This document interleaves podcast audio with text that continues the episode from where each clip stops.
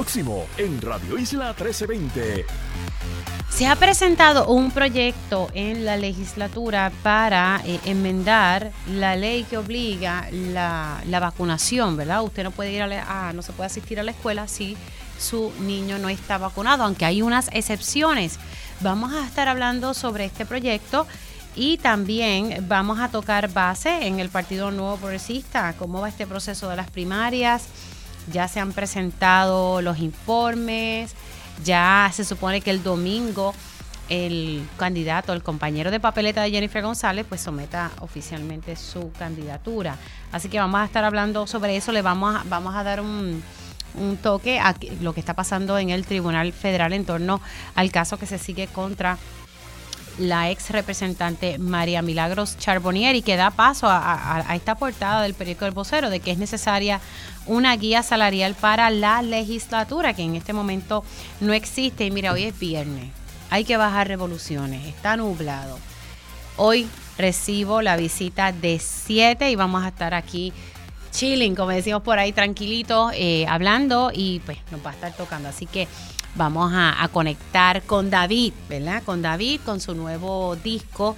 Y luego, a las 11, ustedes saben que siempre tengo a mi panel de periodistas y también les voy a reproducir una entrevista que le hice a una ex jueza en torno al caso de Carla Noemí. Así que ya mismito, vamos con eso y comenzamos nuestra primera hora de Dígame la verdad. Con más de 20 años de experiencia en el periodismo, periodismo ha dedicado su carrera a la búsqueda de la verdad. La verdad, la verdad.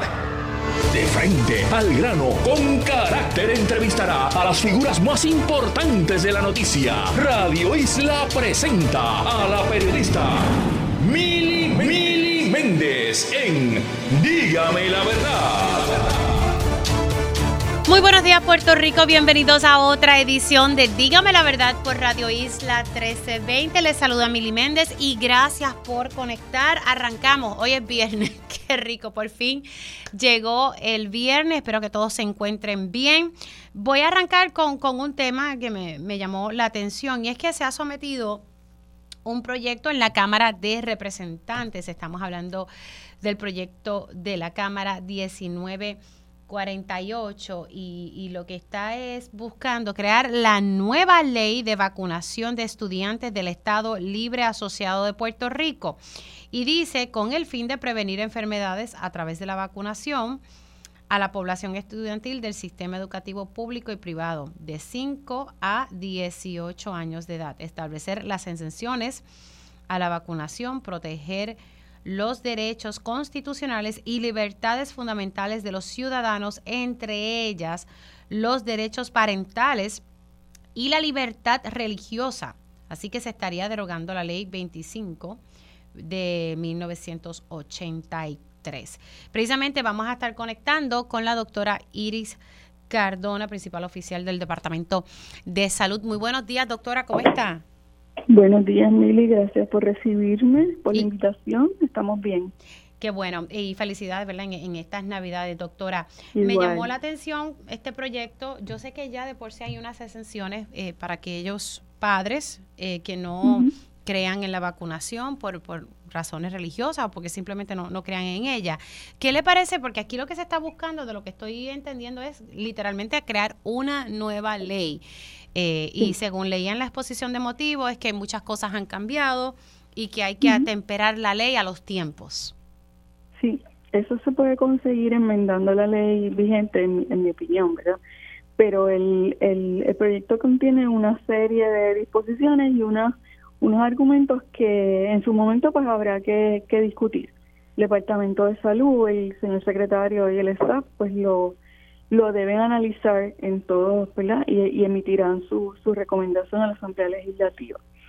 La ley 25, que como tú bien dices, de 1983, ha servido bien y ha permitido, eh, vamos a decir, el control de un sinnúmero de enfermedades que en el pasado, hace más de 40 años, amenazaban la salud, especialmente de los más pequeñitos.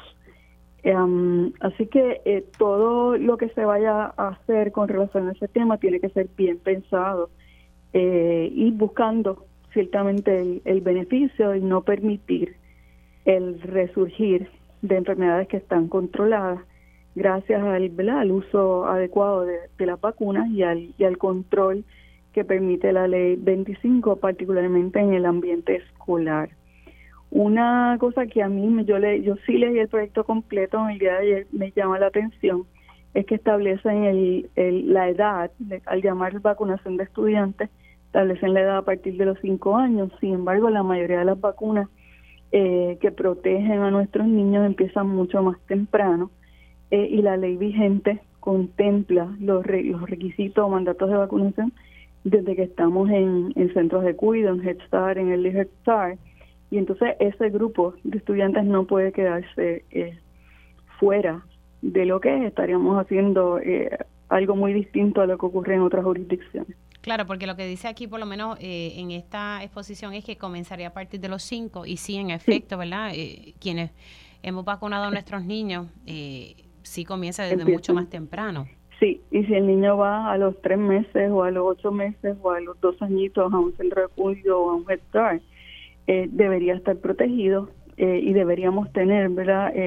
vamos a decir, información y control de cómo está la vacunación de esos niños pequeños, que son los que más eh, con más frecuencia tienden a enfermarse. Ahora, eh, doctora, le, pregunto, ahí eh, lo que estoy entendiendo, ¿verdad? Que usted dice que hay una serie de imposiciones que, preocupan, en su opinión. O sea, ¿cuáles serían estas reservas? Yo sé que el Departamento de Salud en su momento dado presentará... Eh, el, el, texto de la, de la pieza legislativa es amplio. Es correcto que los tiempos han cambiado. Es correcto, por ejemplo, que ahora se permiten eh, vamos a decir que se, se considera todo este asunto de, motivos religiosos o filosofía o pensamientos de los padres y eso es correcto que sí debe, debe atemperarse. No obstante, eh, lo que te acabo de decir de, de, subir la edad a los cinco años me parece un error. Número dos, eh, establecer las reglas de vacunación y las recomendaciones de vacunación vienen dadas por un comité científico. Este proyecto crea un comité asesor para definir esto eh, local, que no necesariamente es mala idea, pero la composición no es científica. Y entonces todo eso pues debe debe discutirse, debe discutirse, eso yo no tengo problema con que se discuta eh, y que lo que salga sea en bien de la población de estudiantes, pero desde los niños más pequeños. Sí, sí, eh, ok. Así que esto habría que darle un poquito más de, discusión y que se dé un proceso de vistas públicas. Sí, sí, hay, hay, debe, ser discutido en todos. En pero tenemos un problema ahora mismo, pero tenemos una problemática de que se requiera que se enmiende la ley. O sea, realmente aquí hay un problema con, con la vacunación, hay un problema con aquellos padres que no. creen en la vacunación, que, que, estén obligando, porque yo tengo entendido que la ley actual da exenciones para los padres. La ley dispone exenciones, es correcto y la exención religiosa eh, está contemplada, o sea, desde, desde 1983 cuando se redactó esta ley. De igual manera aplica al sector público y privado de estudiantes y de igual manera, como te dije, contempla desde una vez el niño pone pone el pie en cualquier institución de, desde cuido hasta universidad. Eh, el asunto es que el texto de la ley vigente establece unos requisitos de que um, en aquel entonces los, los que hicieron esa ley, que la religión debía estar especificada en la declaración jurada, que debía hablarse del dogma que se sigue, que incluso el ministro, pastor o jefe religioso debía firmar la declaración jurada, y eso sí está ha, estado en conflicto en los últimos años. Em, y, y no es único de Puerto Rico, ha ocurrido en otras jurisdicciones. No obstante, la ley 25 es una ley que ha servido eh, muy bien eh, para el, el, control absoluto de enfermedades como polio, sarampión, varicela, eh, etcétera. Doctora, quiero aprovechar ya que la tengo en línea, dejando ¿verdad? este tema del proyecto 1948 que busca crear una nueva ley de vacunación, que en su momento ¿verdad? Eh, se tendrá que hacer vistas públicas y trataré de conectar con la representante Sol Higgins, quien preside la Comisión de Salud de la Cámara de Representantes, que aparece como una de las autoras de este proyecto. Pero ¿cómo está? Eh, ¿sabe? Estamos en, un, en una epidemia de influenza. Sé que el informe sale a, las 6 de la tarde, pero ¿verdad? ¿Cómo, está eh, e, el escenario? Pues el, el, virus sigue circulando, pero desde una vez empezó esta semana aparecemos en términos de la actividad de influenza bajó y así aparece por el mapa de Puerto Rico en la página de CDC de bien alto que estaba bajó y ya estamos en un nivel eh, vamos a decir, de, cierto control, un nivel bajo de, de actividad de influenza. Eh, eso de nuevo se vuelve a actualizar durante la tarde de hoy. Puede que haya cambiado y estemos en moderado porque el virus sigue estando. No obstante, el llamado a la vacunación parece estar funcionando. Más de 400 mil personas ya han recibido la vacuna eh, y eh, la, el número de contagios eh, no ha subido. Yo creo que por primera vez esta semana se, se, se ve, esa es la información preliminar que tengo, la discusión se da esta tarde y el informe sale pues más entrada la tarde. Claro, y ustedes han continuado con este proceso de vacunación. Sí, sí, sí, sí, ya, ya alcanzamos las 400 mil dosis, que eso es mucho más de lo que teníamos el año pasado. Esta, Ahora, doctora, pero eh, cómo ha, habido buena respuesta, eh, porque ¿verdad? hace unas semanas atrás, eh, por lo menos en las escuelas, hubo clínicas que se tuvieron que cancelar porque no había ese quórum, porque no se habían firmado. Precisamente, hablando del tema de vacunación, no se habían firmado las órdenes o las autorizaciones de los padres. Eso es para que ustedes vean. Pero de nuevo, el, para que veas, el proceso de vacunación es uno que debe ser consentido a todos los niveles, excepto en situaciones extraordinarias, como pasó con este con el COVID debe ser un asunto consentido. Eh, y en el caso de los menores que están en el ambiente escolar, los padres tienen que consentir. Y a veces es un, es un asunto de del proceso. El papá recibió el permiso, no miró, se le, se le dio en la libreta del niño, no lo miró, no lo firmó, no necesariamente es que no quieran. Eh, no están en la escuela y a veces prefieren llevarlos al centro de vacunación al pediatra. Pero no obstante, los números de vacunación, aunque ese proceso en las escuelas ha sido difícil, eh, siguen subiendo y seguimos teniendo actividades a nivel eh, comunitaria todos los días. Sí, que no podemos estar bajando la guardia. No, no, no es momento de bajar la guardia. Parece que hemos alcanzado algún tipo de control, pero la actividad este sigue presente. Igual el, el SARS-CoV-2, el, el, COVID, sigue presente, así que hay que cuidarse. Ahora, algo que le, le preocupe en este momento doctora, en torno a este proceso, ¿verdad? De, de, la influenza, algo que, que debamos llamar pues, la atención. las muchas actividades, estamos en ambiente de celebración, yo creo que por primera vez luego de tres años hay algo más relajado, eh, pero de, de, de, pronto el mensaje sigue siendo, recuerde las medidas de prevención, eh, recuerde protegerse, tenemos herramientas que utilizadas bien que pueden evitar eh, complicaciones y fatalidades, que eso es lo que no queremos ver. Bueno, si usted no se ha vacunado, pues, eh, ¿dónde las personas pueden conseguir información sobre el proceso de vacunación que está llevando a cabo el Departamento de Salud? En la página del Departamento de Salud este, diariamente se actualizan dónde, dónde estamos, estamos yendo por municipios, estamos yendo a agencias de gobierno, centros comunales, a iglesias, pero igualmente la vacuna de la influenza pues la, la podemos conseguir los adultos en en la farmacia eh, de, de, comunidad o independiente y en los más de 200 centros de vacunación que hay. No tiene que esperar a ir a una actividad, puede, puede dirigirse ¿verdad? a cualquiera de estos centros donde de ordinario se administran otras vacunas. Doctora, gracias. Gracias a ti por la invitación y felicidades. Igualmente, igualmente se me cuida mucho. Que esté bien. La doctora Iris Cardona, principal oficial médico del Departamento de Salud. Y es que, ¿verdad? Ha surgido este proyecto y esto va a ser eje de noticias. Yo voy a tratar de ver si podemos contactar, ya sea para hoy o otro día, a la presidenta de la Comisión de Salud de la Cámara de Representantes. Se ha presentado un proyecto que busca crear una nueva ley de vacunación y ya ustedes escucharon que la doctora Iris Cardona tiene ¿verdad? una serie de reservas. Ella dice que, que poner que, que se comienza a vacunar a partir de los cinco años es un error y pues hay unas reglas de vacunación que crean un comité asesor legal, ¿verdad? Con un comité asesor que no está mal crear un comité, pero necesita también la composición científica. Y sobre la influenza hasta ahora, ¿verdad? Como que no, que está dentro de todo bajo control, pero hay que esperar al informe de hoy de las 6 de la tarde, en este momento que todos van a celebrar Ojo, si se tiene que poner su mascarilla, si usted no se siente bien, ¿sabe? No se quite eh, su, su mascarilla. Bueno, vamos a hablar ahora de otro tema.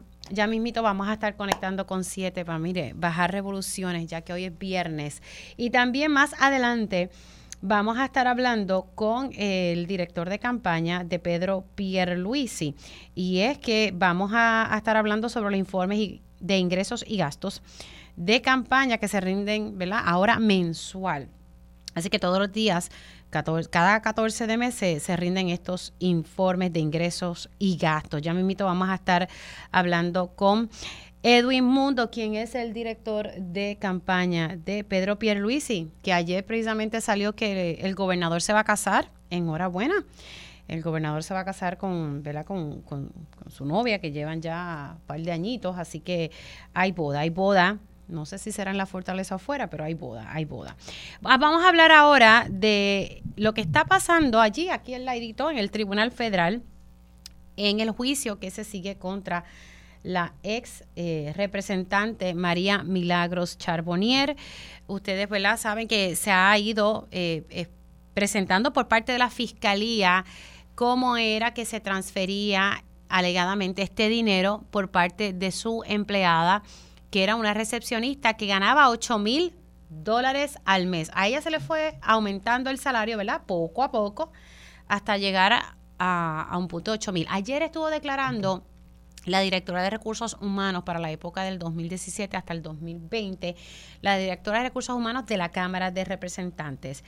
Y ella comentaba, ¿verdad?, que, que no había como un reglamento o, o no había, ¿verdad?, como una guía de salarios y que el representante le daba el salario que entendía a su empleado. Y precisamente el vocero tiene en portada hoy necesaria guía salarial para la legislatura. Y esto surge ante el escándalo de aumentos de salario en la oficina de la ex representante María Milagro Charbonnier, que ha trascendido en este juicio en su contra. Así que legisladores apoyan que se reglamente la fijación de los topes de compensación y viene a raíz de esta, de esta situación. Ayer también, en horas de la tarde, declaró el secretario de Hacienda, eh, quien fue llamado a, testificar ayer en el Tribunal Federal.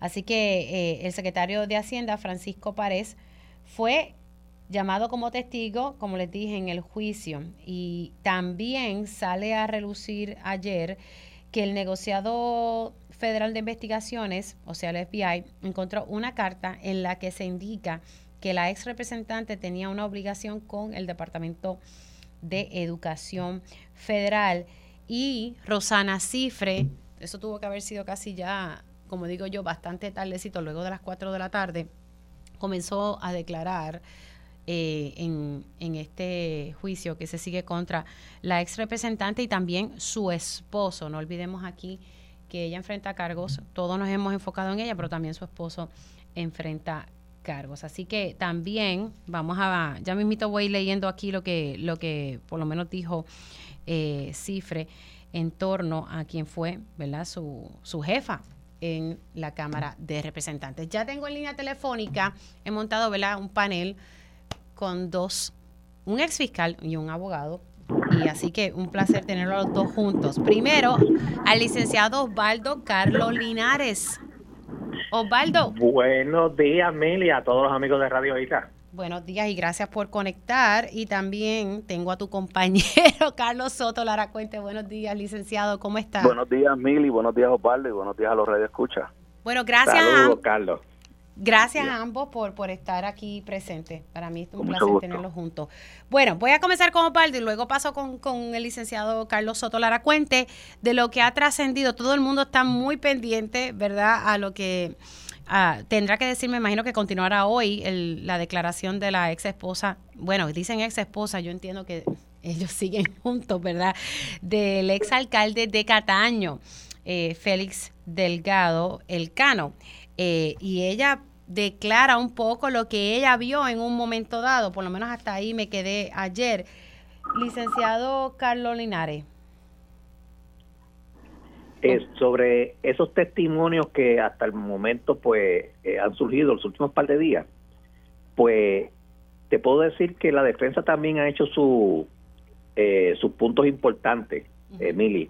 Eh, fíjate, eh, la defensa pues trae a relucir, que no lo trajo la fiscalía, que usualmente tú traes estos tipos de verdad de, de, asuntos, tú los traes para evitar que sea la defensa lo que los traiga, pero la defensa aclara durante el testimonio de la este, ex funcionaria de la Asamblea Legislativa, que creo que era trabajaba con los asuntos de, de los empleados, que no hay no hay sueldos fijos establecidos en la Asamblea Legislativa para las personas que trabajan para este, los representantes. O sea, lo que quiere decir es que lo que te dan es un eh, presupuesto y ese presupuesto es el representante que lo distribuyes en la oficina. O sea, que pagarle 8 mil dólares mensuales a una persona, pues es una prerrogativa de representante, no constituye una violación de la reglamentación ni la, ni la ley este, vigente. Eh, claro, la Fiscalía, por otro lado, eh, cuando argumenta el jurado van a argumentar que pues que hizo dio aumento aunque fuese legal aunque no fuese en contra de los reglamentos para ya beneficiarse económicamente. También la defensa hace un punto eh, importante eh, en una pregunta que se le hace al secretario de Hacienda y es la pregunta que está relacionada con los fondos que, el que la legislatura recibió durante el periodo en que por el cual se le acusa a la representante Charbonnier. Y la contestación eh, del secretario es que recibió cero fondos, o sea que no hubo fondos que, eh, que se recibieron durante ese periodo de tiempo. Y eso es importante para la defensa porque no para el jurado, en este caso, pero eventualmente cuando vayan en apelación, si que hay un veredicto en contra de los, de los este, acusados, pues siempre ha sido un argumento desde el día uno de los abogados de defensa de que no existe jurisdicción federal, porque para que se dé la jurisdicción federal tienen que haber fondos federales envueltos. Esos dos jueces ya le han dado la vuelta a ese argumento, eh, indicando que la legislatura no recibió fondos federales, pero sí los legisladores eran responsables por la asignación de, presupuestos a, las distintas dependencias del gobierno y que ahí es que está la, el, ¿verdad? El, dato que ellos entienden que trae la jurisdicción federal, pero eso son argumentos buenos para la defensa en apelación, porque un tribunal apelativo tiene que determinar si la, si la determinación que a, su vez que hicieron dos jueces en Puerto Rico, eh, Distrito Federal, pues eh, fue la correcta. O si en última instancia no existe jurisdicción federal y si no existiera jurisdicción federal, no importa lo culpable que pueda ser este, los dos acusados, eh, si no es jurisdicción, no es jurisdicción. Y, y el caso habría que archivarlo con las consecuencias que trae en esta época de doble eh, exposición, o sea que hay cargos que no se le podrían traer a ellos localmente. O sea que es un, ha sido un caso donde la defensa ha sido bien comedida en su eh, interrogatorio, eh, su contrainterrogatorio, pero eh, obteniendo unos puntos que los pueden ayudar eventualmente en, apelación. Aquí también sale a, trasciende que, que la licenciada María Milagro Charbonnier pues tenía una serie de, deudas, deudas con el Departamento de Educación Federal con motivo, ¿verdad? Con préstamos estudiantiles, tenía deuda también con el IRS, lo que establece, ¿verdad? La, necesidad. El esposo de ella también tenía deudas con IRS. Exacto. Y si, tú, y si tú sumas todo eso, estás hablando de, un cuarto millón de dólares. Es una, una deuda sustancial entre, entre todas esas partidas que tú, que tú mencionas. Y eso va al, a la fiscalía, lo que también ha estado presentando eso como un móvil, eh, la situación económico, económica que estaba pasando el matrimonio y que eh, esa situación pues lo llevó a ellos a este plan de recoger ese dinero para ir este, saldando esas deudas. Y el testimonio de, de Sheila, que es la, la ex administradora de la oficina de, de Tata Charbonnier, eh, una parte fue en ese sentido, de que la representante le indicó que esto eso era para pagar una deuda con, con IRS. O sea que eso eso corrobora pues la, este, la, teoría del gobierno. Es consistente. Ahora, pasando con el licenciado Carlos Soto Lara Cuente, Rosana Cifre, eh, aquí se identifica como la ex esposa de, de Félix Elcano Delgado. Eh, yo tengo entendido que es verdad que, que, ellos siguen juntos, pero bueno, esos son otros 20 pesos. Ella está sosteniendo aquí, porque ella estuvo trabajando en destaque en un momento dado en la oficina de la ex representante María Milagro Charbonnier. Ella aquí detalla, narró eh, que durante un día de cobro presenció a Acevedo Ceballos colocando un sobre tamaño carta con lo que entendió era dinero en la cartera de la acusada, aunque aclaró que nunca vio el contenido del empaque. Pero entonces más, más temprano eh, dijo que sí conocía, ¿verdad?, de este esquema de corrupción y que Acevedo Ceballos se lo había, eh, ¿verdad?, comentado de que ella tenía ese salario porque tenía que pagarle una parte a Charbonnier. Licenciado. Sí, eh, buenos días. Para añadir un poco a lo que Pablo estaba mencionando de la legalidad o ilegalidad en cuanto a los 8 mil dólares de salario, hay que destacar que como parte del testimonio de ayer surgió que hubo 15 cambios de salario en un periodo menor a cuatro años. Esta señora recepcionista, secretaria, tuvo distintos puestos o le llamaban de distinta forma al puesto que ocupaba. Tuvo 15 aumentos de salario, dos disminuciones aparentemente y, en total hubo 15 aumentos de 200, 300, 400 dólares hasta que finalmente llegó al grosso ese de 8 mil dólares mensuales. Eso es importante porque si bien es cierto que no hay nada de ilegal en pagarle 8 mil dólares a una recepcionista, establece eh, para que el jurado verdad se pregunte ¿y qué hacía esta persona que merecía 15 aumentos salariales? ¿verdad? Esa, esa contestación se la dejan al jurado, pero le plantean las circunstancias en que llega ese salario, número uno. Número dos, en cuanto a lo que me pregunta, fíjate, Mili, que la teoría que prometió el Ministerio Público eh, probar con, con, los testigos que traería era el esquema que había para cómo esos 8 mil dólares terminaban en las manos de la hoy acusada y su esposo. Y, y, y eso, e, este testimonio de esta dama, lo que hace es precisamente contextualizarlo Fíjate que dice que un día fueron a cambiar el cheque, ella y Ceballos, iban, dice que normalmente iban a cambiar el cheque al banco y que le comenta que tenía que hacer unas gestiones en Hacienda porque estaba molesta porque tenía que pagar impuestos por los ingresos que ella generaba pero que no se quedaba con el dinero. Y ahí es que le comenta, que alegadamente, alegadamente le comenta, ¿verdad? Que tenía que darle una parte de ese dinero a la representante. Eh, evidentemente la defensa en cuanto a eso pues tiene que contrainterrogar y, ha hecho su trabajo de forma efectiva, pero no pierdas de perspectiva que no vas a sentar a alguien que diga que eso no fue así, porque estaba ella sola, básicamente con la que ya se declaró culpable. Así que eh, en cuanto a eso, no no debe haber, no, no vislumbro cómo la defensa podría entonces traer un testigo que desmiente eso, más allá de contrainterrogarle y quitarle eh, credibilidad en cuanto a los beneficios que puede ofrecer sabiendo lo que le pasó a su esposo. Eh, pero eh, básicamente lo que van a hacer es distintos testigos eh, yendo contextualizando de qué, qué pasaba con ese dinero, cómo sabía que ese dinero existía. Fíjate que ponen a esta dama, ella dice que la vio cuando le puso un sobre en su cartera. Imagínate tú, este, dando a entender que, el, que lo que tenía ese sobre era el dinero en efectivo. Así que eh, eh, eso es lo que vamos a continuar viendo en cuanto a, a los testigos estos que la conocían personalmente y que van a darle más sustancia al, al qué hacían y cómo hacían la entrega de ese dinero a la representante. Vamos a ver, ¿verdad? ¿Qué, trasciende hoy? Osvaldo, para ir cerrando, eh, básicamente veremos que la, la, la, la, la, jueza está siguiendo este calendario, esto está corriendo su curso. Eh, ¿Se logrará esto terminarse ya para el 22 o, crees que tal vez luego de Navidades eh, seguiremos con, con, este juicio? Bueno, mira, la, la, la Fiscalía ya anunció que esperan terminar la presentación de su prueba la próxima semana. Ellos dijeron que el viernes, puede ser que sea antes. Ellos tienen que tomar la determinación si, si todos los testigos los van a usar. Puede ser que no los utilicen. No los utilicen.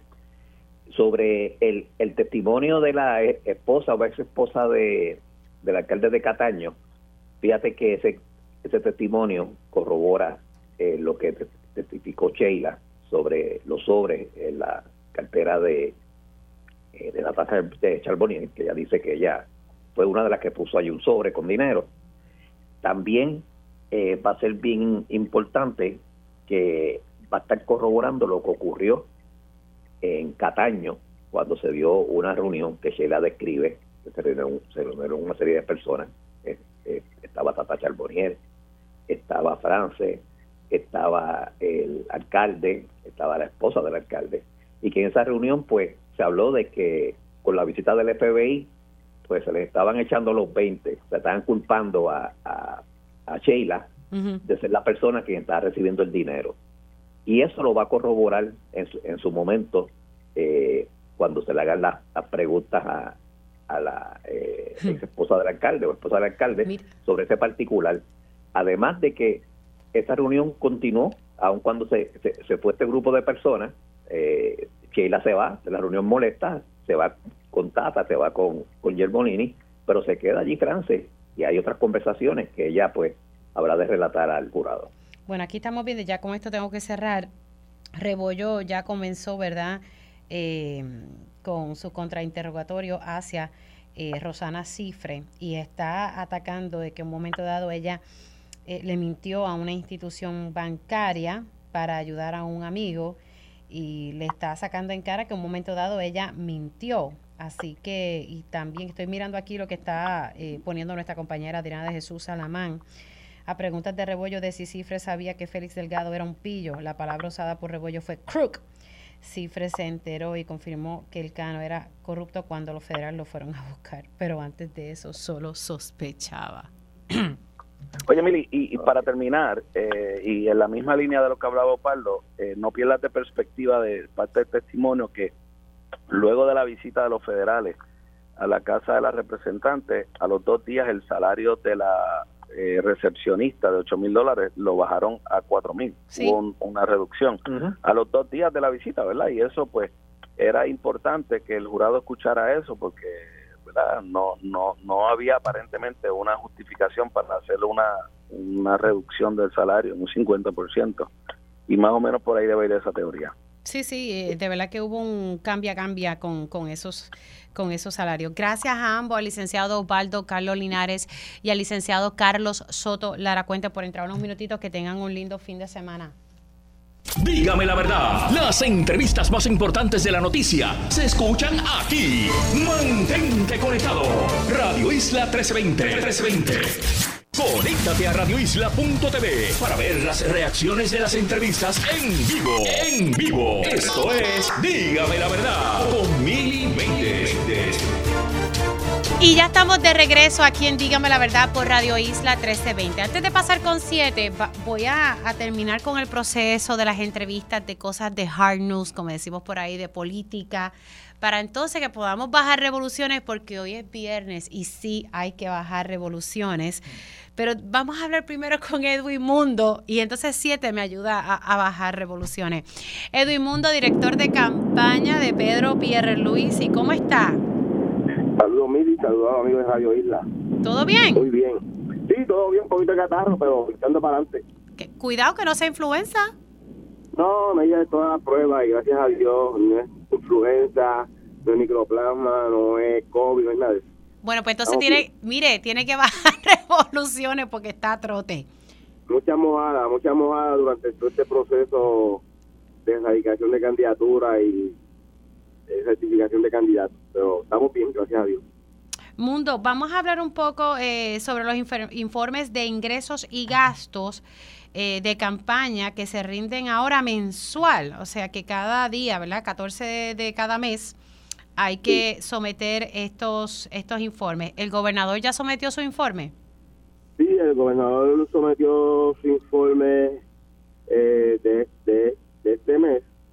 Eh, pues como debe ser, como todos los candidatos sometimos, excepto la comisionada residente en Washington, que por tercera vez corrida se acoge a la prórroga automática, y no rindió su informe.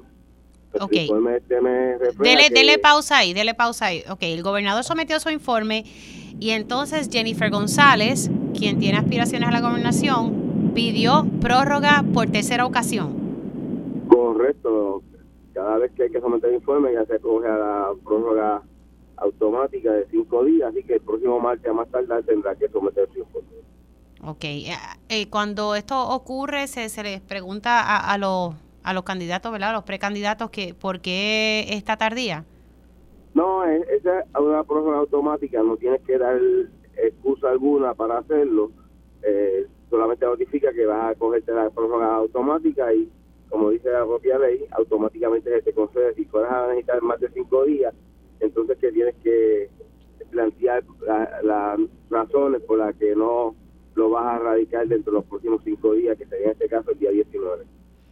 Eh, cuando tengo entendido, ¿verdad? Que todavía Jennifer González está eh, recogiendo sus endosos, ¿el gobernador ya terminó lo suyo? Sí, no, el gobernador recogió sus 8.000 endosos en alrededor de 30 horas. Eh, comenzamos el día primero y terminamos el día 2 de diciembre de recoger nuestros endosos. La comisionada empezó en el día de ayer y como a las 10 de la mañana solamente tenía 543 endosos eh, recogidos eh, para su, su, candidatura. Por otro lado, don Elmer Román va a someter el domingo eh, su candidatura. ¿Qué le parece? Bueno, eh, él ha anunciado que va a someter su candidatura el próximo domingo. Eh, era de esperarse que así fuera. Lo había anunciado la comisionada y ellos han comenzado a hacer campaña juntos. Eh, ahora hay cuatro en lugar de tres eh, aspirando, tan pronto él ponga sus papeles en la comisión y el partido lo evalúe y lo certifique como candidato. Ya hay tres certificados, que son Chiquito Meléndez, William Villafañe y la doctora Ramírez Ford. Él tiene que ser el cuarto candidato que va a someter sus papeles al partido para ser evaluado y certificado por el partido. Ahora le pregunto, esto de, de don Elmer Román, que usted pues ha, sido enfático, que entiende que, que, que, no, no podría aspirar porque entiende que él estaba votando allá especialmente en el estado de, de Virginia, ¿sigue pensando eso o, o, al fin y al cabo él va a poder aspirar?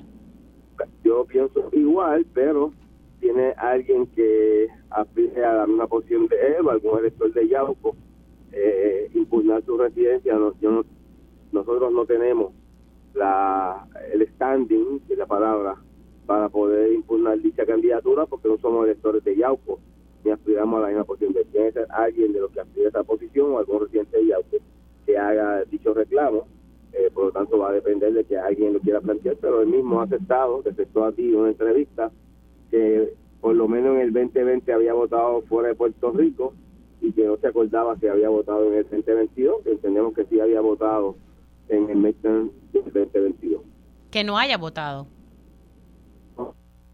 Bueno, porque eso sí. Eh, la información que tenemos es que sí votó en el 20 y que votó en el 22. Ya aceptó que votó en el 20, que quiere decir que descontinuó su domicilio en Puerto Rico, porque había estado en el 20 en Puerto Rico y determinó que su domicilio en el 20 había sido, siendo militar, era en Virginia. Así que no, no puede tener dos domicilios, tú tienes un solo domicilio y él en el 20, ya estando en Puerto, había estado en Puerto Rico, había sido secretario de la gobernación, eh, perdón, de Estado y había sido director del DCP y cuando regresó a, Virginia estableció su domicilio electoral en Virginia eh, y después de eso nunca más ha vivido en Puerto Rico, así que no puede tener un domicilio en Puerto Rico si tiene un domicilio electoral y había votado en Virginia.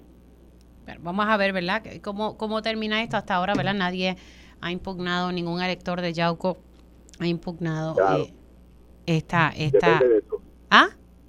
Depende de eso, eh, pero eh, ese es el proceso. Tiene que ser un elector eh, o alguien que tenga standing porque aspira a lo mismo que él, alguien que aspira a comisionado residente de Washington, sea dentro del PNP o fuera del PNP, lo que lleven a cabo esta querencia. Bueno, gracias por estar con nosotros, Edwin. Siempre Se me se me cuida mucho. Edwin Mundo, el director de campaña de, de Pedro Pierluisi. Vamos a escuchar ahora, antes de, de irnos a la pausa. Eh, ayer estuve hablando con en, el general Reyes, que ahora está trabajando con Luma. Había una preocupación por parte de la ciudadanía que tendrían que ahora pagar los contadores inteligentes que va a, a, estar eh, poniendo Luma en los próximos años, van a comenzar poco a poco. Y estaba aquí diciendo el general Reyes de que no, que no tendrían que estar pagando el contador, lo que es el contador. Lo que sí tendría que asumir el, el costo es la base del el contador. Pero hoy el representante independiente Luis Raúl Torres eh, refutó esto que nos había dicho ayer el portavoz de Luma Energy. Vamos a escuchar qué fue lo que dijo Luis Raúl Torres. Mira, ahora mismo la gente de afuera sabe que a muchos les han estado exigiendo Luma que tienen que mover el contador de algunos lugares donde lo tienen en su casa a, a una pared fuera de la casa para que se les sea más factible a ellos para manejar los contadores. El costo que tiene eso para la mayoría de los abonados, y me gustaría que algunas personas que le ha sucedido en algún momento te pudieran llamar, ha sido que le ha costado entre 3 mil a 4 mil, a veces hasta más, para poder mover esa base de ese contador. O sea, no le va a costar el contador porque le lo va a pagar los fondos federales de FEMA, 900 millones de dólares que le dieron para eso. Pero obviamente, Penchi, va, va a costarle eh, el, el, movimiento, porque eso es un, eso no es simplemente que tú pones una base y ya está, eso es que hay que hacer un trabajo con O sea, la instalación le va a costar a la gente, los van a tener que contratar a Pelito Electricidad. Claro, y el mismo, el mismo saca, el presidente Luma dijo que eso le iba a costar entre 75 a mil dólares. Yo estoy seguro que es mucho más que eso. Mire, representante, usted ya llenó los requisitos para ser, ya está certificado como candidato. Bueno, ahí ustedes escucharon lo que dijo el representante independiente Luis Raúl Torres. Nosotros vamos a una pausa y al regreso hablamos con David usted lo conoce como 7. Dígame la verdad, las entrevistas más importantes de la noticia se escuchan aquí. Mantente conectado. Radio Isla 1320. 1320. Conéctate a radioisla.tv para ver las reacciones de las entrevistas en vivo. En vivo. Esto es Dígame la verdad con Mili 20.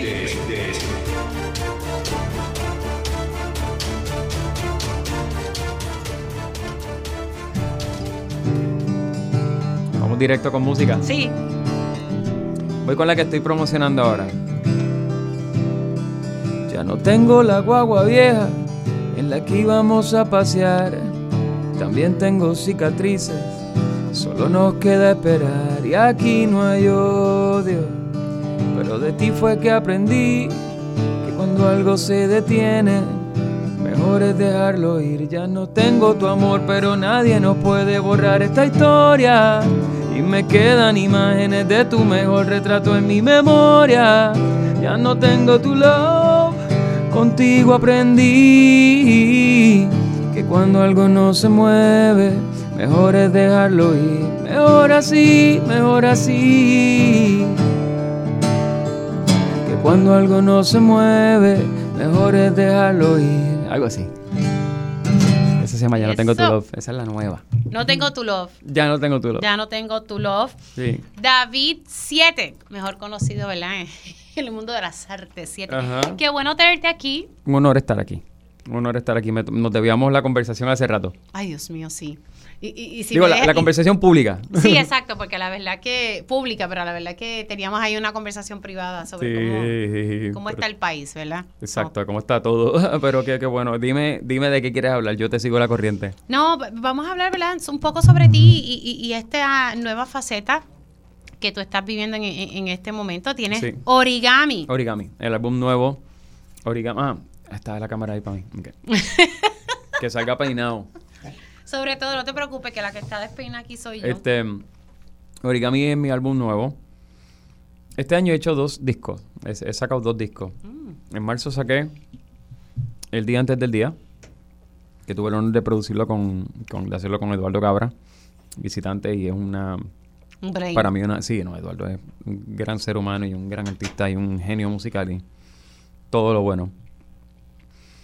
Y después de ese disco, que lo entregué en marzo, me tomé como un mesecito de break o un mes y medio y entré dir- directo a trabajar con Origami. Perdón que tengo la, la mentita en la Estamos boca. los dos con la, con, la mentita esa. Este, y Origami es el disco más rápido que he hecho. Yo nunca en mi vida había sacado dos discos en un solo año. Nunca me había enseñado a ser tan prolífico. Y, y aquí estoy, y está súper cool. ¿sabes? Y, y el disco lo, lo escribí rápido, lo produje rápido. Fueron decisiones rápidas. Y estoy conociendo un lado de mí, ahora escuchándolo con detenimiento. Ujú. Como después que pasa una tormenta, decir, ah, mira lo que hice. Mira cómo reaccioné bajo esa presión. Y estoy ahora como que descubriendo el disco yo también. Te iba- eh, eh, siempre, cada vez que un artista hace un disco, siempre hay una historia detrás. Ujú. Y me estás diciendo que lo escribiste rápido, que fue algo. Y que entonces ahora que lo escuchas, dices. Mm. "Diantre". ¿Qué evento fue el que provocó, verdad, e- ese mar de, de la musa? Vamos, la musa que, te dio ahí. Fue todo lo que estaba pasando, eh, ¿no? Lo que yo estaba viviendo a nivel personal, lo que está pasando en el país, en el mundo, que me afecta, ¿sabes? Todo, ¿no? Y, y en estos tiempos de la música, pa- pa- pa- la música se convirtió como, como en la fórmula parecida de, de las cadenas de comida rápida, ¿no? Es como que es cantidad, no es calidad ya. Este, bueno, puede ser calidad, pero hay que fajarse, ¿no? Porque, porque se requiere una velocidad vertiginosa. Tienes que seguir entregando, entregando, entregando, entregando. Ahora tú necesitas billones de plays para ganarte miles de dólares. Entonces hay que, hay que producir mucho más que lo que se produce. Antes yo me tardaba un año, dos años en hacer un álbum, ahora me tengo que tardar tres meses. Y no está mal. Eh, se siente apurado, se siente raro, se siente atropellado, pero de nuevo pues, pues se, se, se, activa un compartimiento creativo que uno no sabe que tiene hasta ese momento. Entonces pues me gusta, estoy ahí. Y me obliga, el rapid fire este me obliga a, um, hacer, eh, más a quemar ropa, ¿no? Más, más honesto, más brutalmente honesto, incluso cuando estás escribiendo algo que, que, que sea ficción o lo que sea. Ahora, cuando dices, vela este tema, que, que es otra versión de otro tema tuyo, así Ajá. que ya, ya, no tengo tu amor, tiene que ver con el proceso de separación sí. con, con tu esposa. Sí, con Jessica. Eh, el, el, nuestra relación se hizo tan pública con, con la primera canción. Uh -huh. Y en ese momento estábamos tan felices por el éxito de la canción que no nos, yo, yo, por lo menos no me di tanta cuenta de que paralelo a eso pues creció el amor hacia, hacia nuestra historia, hacia, hacia ella, hacia mí, hacia, hacia la pareja, hacia nuestro amor. Y, y, no era tanto como el chisme que están pendientes que sí pasa, o como la novela que ven, como una ficción. Si sí te das cuenta que se encariñan contigo y con tu historia, y que cuando la gente te ve en la calle te abraza como si estuvieran abrazando a un familiar, un primo. Entonces, para un artista musical entender eso este, sin que se, ¿verdad? Sin que te maree, ¿no? Sin que se te suba la cabeza, es, es, entender el amor que te, que te tienen y que, y que te validan. Dicen, mira, eso que estás diciendo en esa canción, lo siento, me identifico, es una, es una conexión humana muy genuina la que pasa a través de la música y eso es lo que yo estoy persiguiendo aquí. Hablando entonces de nuestra relación, pues como, como se hizo tan pública, yo hubiera, yo hubiera preferido no hablar de eso en absoluto. ¿De verdad? Claro, claro, porque es pues, privado, es una separación, es difícil. Es, ah, tú dices de la, del proceso de separación. Claro. Sí, sí, sí. Pues entonces es como, pues, pues, ¿por qué hablar de eso? Y pues si me toca hacerlo porque, porque siento que se lo debo a la gente, eh, porque me di cuenta que es cariño y no es chismería y, y, que, y, que, y que hay un, hay, que hay un espíritu bueno detrás de la, de la curiosidad y de la pregunta, es que digo, pues vamos a hacer esta canción lo más cuidadoso posible y, y, ya que es público, pues hagamos el mensaje, digamos el mensaje correcto precisamente en estos tiempos que hay tanta violencia de, de tantos lados, hacia todos lados. Incluso en la separación, se, de, de no, nos amamos de entrada y nos amamos de salida. Nos tratamos bien de entrada, nos tratamos bien de salida, nos tratamos con empatía y con respeto. Está todo bien, Tú sabes, no funcionó, no somos pareja, pero no te odio para nada. Al revés, te admiro, te agradezco, te amo. Eso debería ser así. así Lamentablemente sí. no. Eso es, lo que, eso es lo que, por eso, y ese es el mensaje que quiero regar. Yo desde mi trincherita aquí, siendo músico, siendo artista, siendo poeta, yo prefiero hablar del amor de esa manera y diciendo, pues mira, en mi caso, cuando me tocó una situación difícil en la que pude haberme convertido en un ogro, elegí no hacerlo.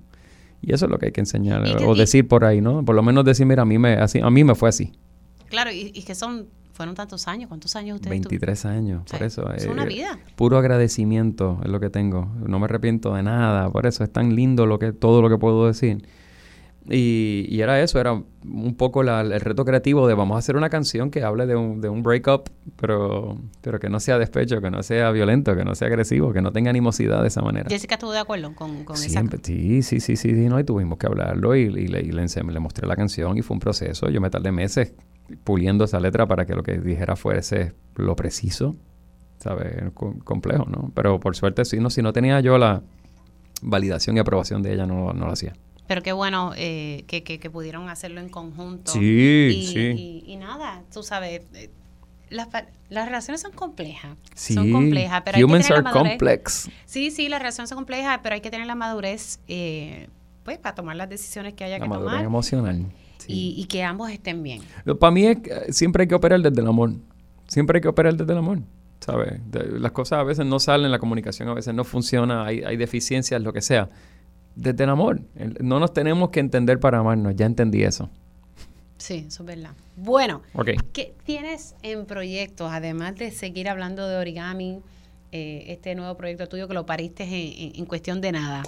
¿Qué otras cosas sie- siete tienen agenda o qué co- otras cosas siete quiere hacer? Yo sigo trabajando. Ahora se me avecina ahí por ahí una, una película que me encanta hacer música para cine. Mm. Este, así que Eso va, en la, eso eso- va como en las venas de la familia. ¿Verdad? Ah, tú sabes. Pues, bueno, y ya tú sabes cuál es la película. Sí, ya, ya, ya estoy sabes al cuál es la de película. todo. Así que, exactamente. Así que, pues ahí voy a estar trabajando eso, que me encanta porque es súper distinto. Eh, no, es, no es hacer canciones de tres minutos y sacarlas así públicamente y todo el mundo sepa que eres tú, sino música para cine es chévere porque casi nadie se entera quién hizo la música y es una canción de hora y media debajo de una, de, de una pieza visual. Tú sabes, una es otra cosa. Y puedes jugar con otro instrumento, es, es maravilloso. El año que viene ya vengo ya como siete sólidos con conciertos y con presentaciones y con... Esta, este disco, por, para mi suerte, está entrando a un montón de lugares ahora, está gustando un montón, la canción está sonando mucho. Me han escrito de un montón de países en estos últimos ¿De días. verdad? Eh, Sí, yo estoy hasta yo No, no, lo digo con lo digo a modo de broma, pero yo estoy hasta nerviosito. No, pero Porque- eso, e- eso es bueno. porque está explotando, está eso explotando. es bueno, para que tú veas que dentro de cada situación que tal vez uno pueda estar pasando personal o a nivel profesional, siempre viene algo bueno, algo positivo y, y abrázalo. Siempre. No, tal cual. No, y a mí, de hecho, en este proceso, que no es, yo me siento centrado y me siento tranquilo, pero no es fácil. Eh, la gente ha sido el amor, la, la- la gente no me está escribiendo DM, la gente me está mandando cartas, ¿entiendes? Ah, ¿de Y- verdad? Literal. Eh, y, me están llegando muchos, muchos, muchos a diario desde que salió la canción el día 7, hace nada. Y, y entré al YouTube esta mañana y, y yo me senté a llorar también. Y me di cuenta que estaba llorando por lo agradecido que estaba por la conexión, por lo validado que me siento porque están entendiendo el mensaje y lo que uno quiere decir. Eh, y también porque me di cuenta que necesitaba votar, necesitaba votar. Entonces llorar es bueno, ¿sabes? Hay que exteriorizar Sí, eh, sí. esos sentimientos. Déjame cumplir con una pausa. Adelante. Y, y entonces, a regreso a la pausa, quiero seguir dialogando con David, pero artísticamente lo conocen como siete y ahorita lo pondré a, a que se ponga las pilas y que me siga tocando Yo aquí para yo guitarra, bajar, para bajar revolución. Así que hacemos una pausa y regresamos con siete. Dígame la verdad, las entrevistas más importantes de la noticia se escuchan aquí. Mantente conectado. Radio Isla 1320. 1320. Conéctate a radioisla.tv para ver las reacciones de las entrevistas en vivo. En vivo. Esto es Dígame la verdad con Mili.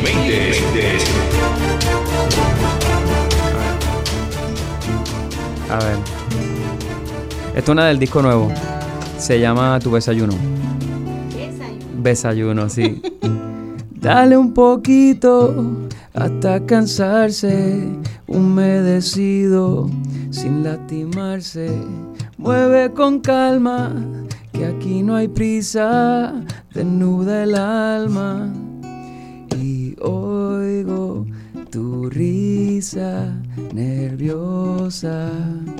Uh, me gozo tu risa nerviosa. Yo quiero ser tu desayuno. Oh, tu desayuno. Como este feeling no hay ninguno. Yeah, no hay ninguno. Y gozo. Y tú sientes y yo siento. Todo se pone lento. Todo se puso hermoso. Y tú gozo y yo gozo. Y tú sientes y yo siento. Todo se pone lento. Todo se puso hermoso. Todo ha pasado ya por tu mente, no hay simulacro, estamos de frente. Siento tus labios botando humo, turno nocturno, hasta el desayuno. Y por ahí dice.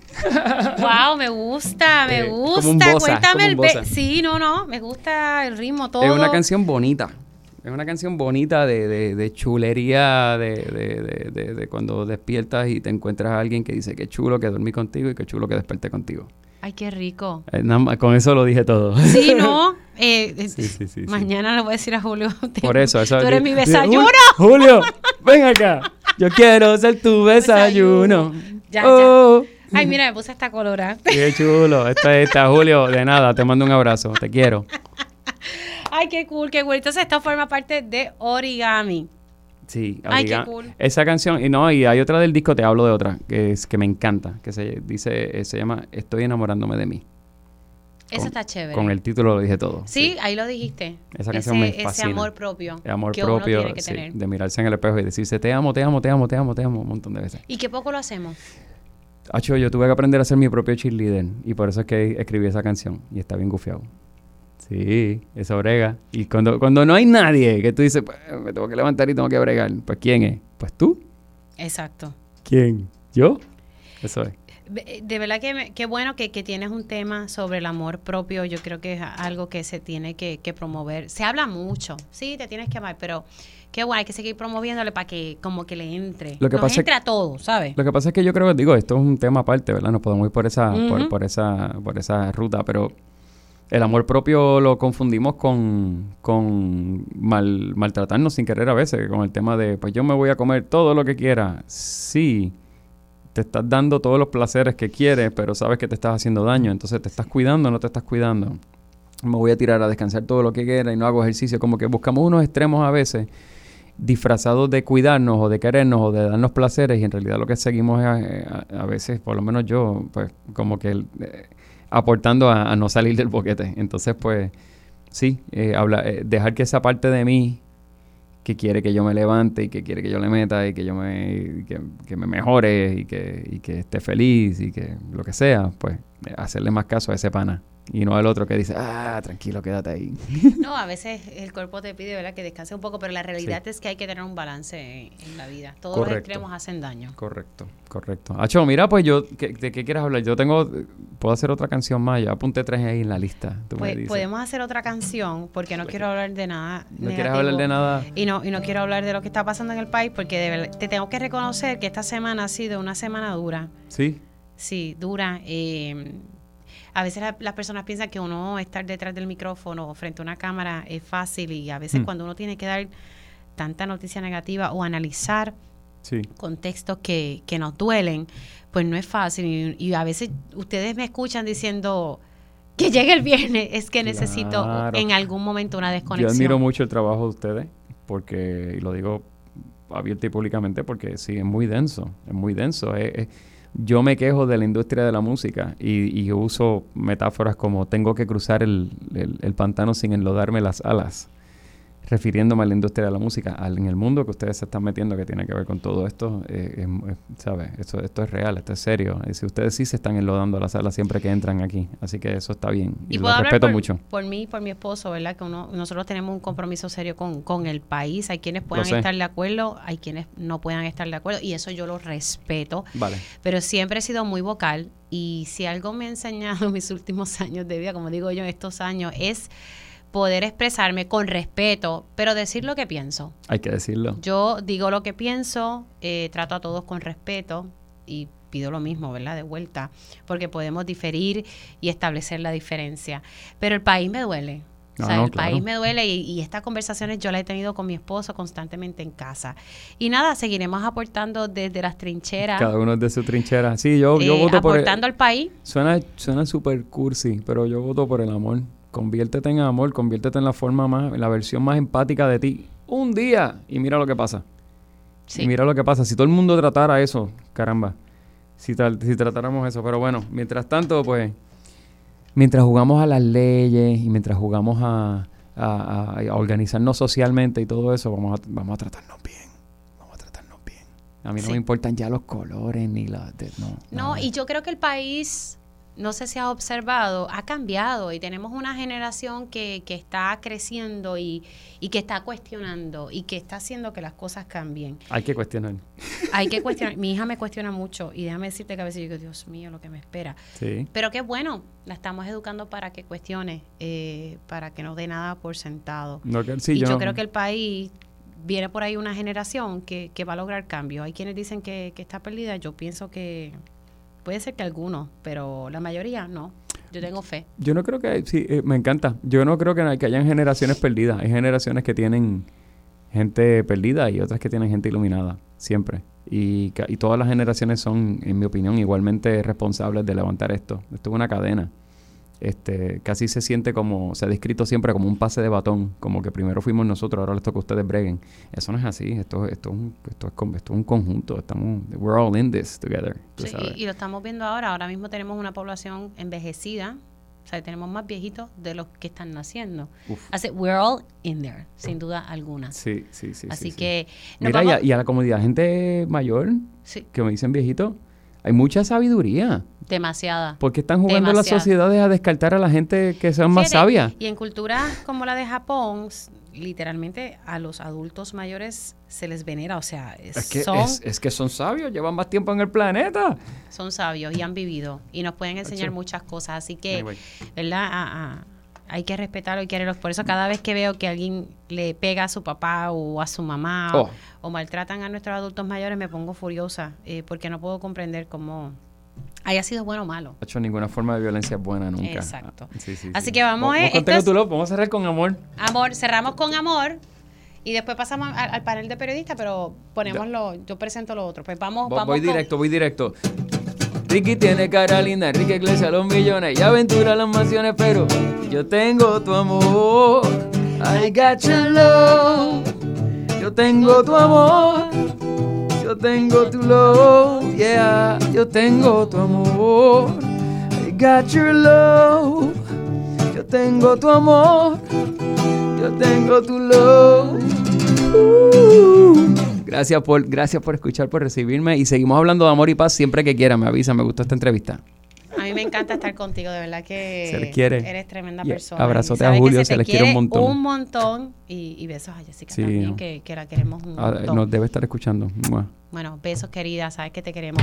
Amado, gracias, Gracias. gracias, por estar aquí. Voy a reproducir para ustedes una conversación que tuve con una ex jueza, ella hoy día es profesora, eh, analizando el caso más reciente de violencia doméstica, el feminicidio íntimo eh, más reciente, Carla Noemí Rodríguez. Y quiero que ustedes escuchen el análisis que ella me dio ayer, me parece que es uno pertinente y con eso entonces paso con mi panel de periodistas. Pero vamos a hablar, vamos a darle seguimiento al caso de Carla Noemí Rodríguez y me acompaña la licenciada Laura Celis Roques Arroyo, quien fue jueza en su momento dado. Gracias por estar con nosotros y también es profesora. Gracias, buenas tardes. Bueno, muchas cosas, ¿verdad? Que uno quisiera preguntar aquí. Eh, ahorita yo estaba detallando cada cosa de este caso y de acuerdo, ¿verdad? A las grabaciones y lo que me dijo el Departamento de Justicia. La jueza encontró causa eh, en, en- en los dos cargos, pero luego ante una solicitud de la defensa, ella da paso entonces a eliminar eh, la ley 54, maltrato agravado, que es 3.2A. Eh, y uno se pregunta, que, ¿verdad? ¿Qué, qué cosas pudo haber presentado esta defensa para ella entonces echar para atrás y decir, espérate, hubo causa al principio, pero ahora no? Y esto es regla 6, que esto es un poquito de evidencia. Sí, sí. Bueno, ciertamente yo siempre digo yo no vi la prueba, eh, así que pues eso dentro de la discreción judicial de esa jueza, eh, según la prueba que ella evaluó, ella entendió que se tenía que reconsiderar. Eh, ciertamente a mí me preocupa eh, ante pues lo que se ha dicho, volvemos, no hemos visto la prueba, pero aquí tuvimos, según este, este caso en regla 6, una admisión de parte por conducto de la gente. Y de por sí, el hecho de que haya habido una admisión eh, del imputado por conducto de la gente, eso al menos para mí hubiese sido suficiente para encontrar causa.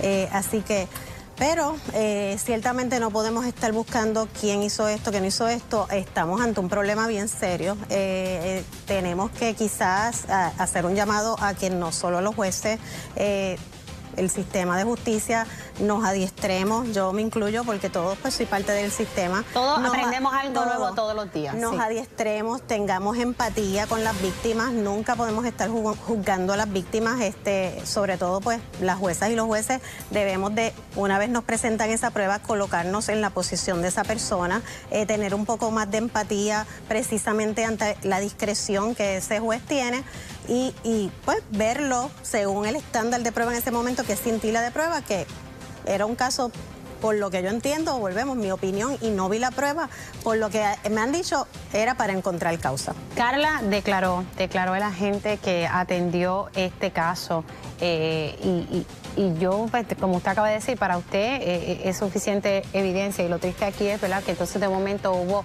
¿verdad? una reconsideración y entonces se entendió. Ahora, vamos a poner este escenario teórico si a este individuo que se privó de la vida y que tuvo un caso previo de ley 54 según la Administración de Tribunales y la Policía de Puerto Rico, un caso desde el 2015, eh, ¿Eso se pudo haber traído o eso se toma en consideración en estos casos si, si tuvo un caso previo? No, esos, esos casos previos normalmente no se toman en consideración porque eso es prueba de carácter eh, y eh, solamente en algunas instancias. Así que para propósitos de regla 6 no se toma en consideración, claro. Eh, si quizás se le hubiese escapado así mm. casualmente a fiscalía, pues los jueces son humanos y obviamente posiblemente eso ahí tenía un poquito más adicional ese juez, eh, esa jueza. Eh, así que ciertamente eh, tenía que haberse evaluado toda esa prueba que volvemos, con un testimonio de un agente, con una admisión, una víctima que testificó, que se lo dijo a la jueza, básicamente seré una estadística más. Era para y conceder causa. Y cuando hubo causa, ¿verdad? Al principio, él, como quiera, hubiese salido con un grillete mínimo, ¿verdad? Le, pregunto, mínimo con un grillete, aunque hay individuos que se las ingenian y, cortan el grillete, pero yo digo que es un elemento que hubiese regresado, retrasado aún más. Un elemento disuasivo mucho más difícil este, para, para, para esta persona, ciertamente, y, y por eso es que se usan los grilletes. Así que pues volvemos, es, este, es hora de que eh, sobre todo jueces, juezas, este, fiscales, abogados de defensa y todos, yo sé que tienen un deber ético con sus clientes, con las partes, discreción judicial, las leyes de Puerto Rico, tenemos que eh, colocarnos en la posición de la víctima y no, eh, cuando vayamos a tomar esa decisión, no juzgar con los prejuicios personales que cada cual tiene, porque esos prejuicios personales que cada cual pueda tener no se toman en consideración cuando se evalúa la prueba, tiene que ser a la luz de lo que se le expuso a ese juez o jueza. Y sé que se le están dando adiestramientos a los jueces, yo creo que esto hay que aumentarlo eh, todavía más, porque yo coincido con usted y es lo que dije ahorita, empatía y sensibilidad.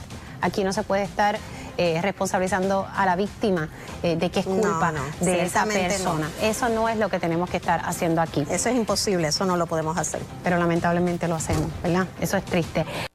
Ellos cubren los asuntos del país día a día. Eso les da una perspectiva única sobre los temas del momento. Ahora, en Dígame la Verdad, entramos en nuestro panel de periodistas. Y ya tengo en línea telefónica al compañero Roby Cortés. Buenos días, Roby, ¿cómo estás? Buenos días, Midi, a todos los amigos de Radio Isla. Pues estamos aquí ready para eh, discutir lo que hay y ready para el fin de semana, que con que eso de siete me, me, encantó. Ay, sí, necesitaba yo, y, todo el país necesita como un poquito de bajar revolución, especialmente hoy. Hoy se justificó de pierna, así que que va a revoluciones. y le doy los buenos días a Yanira Hernández. Yanira, saludo. ¿Cómo están todos? Feliz Navidad, ya casi estamos al otro lado. Este fin de semana llega mi hijo chiquito, así que estamos. Ay, nena, emocionada. Tú estás que no cabes. Ay, sí, tan rico. Eh, de verdad que tienes ahí algo chévere esta visita de tu hijo. Bueno, vamos a hablar de donde lo dejamos aquí con, con esta entrevista a la ex jueza. Ella es hoy profesora. Ella, pues, ¿verdad? Eh, enfatizaba la empatía la sensibilidad, que es lo que yo he tratado de reiterar constantemente desde que estamos hablando del caso de, Carla Noemí Rodríguez, porque a medida que uno se va enterando de las entrevistas que uno va realizando, que ella hizo todo lo que tenía que hacer, que ella hizo todo lo que siempre se recomienda. Eh, y a mí les tengo que reconocer que las expresiones del presidente de la Asociación Puertorriqueña de la Judicatura... Mm, me dejaron mal.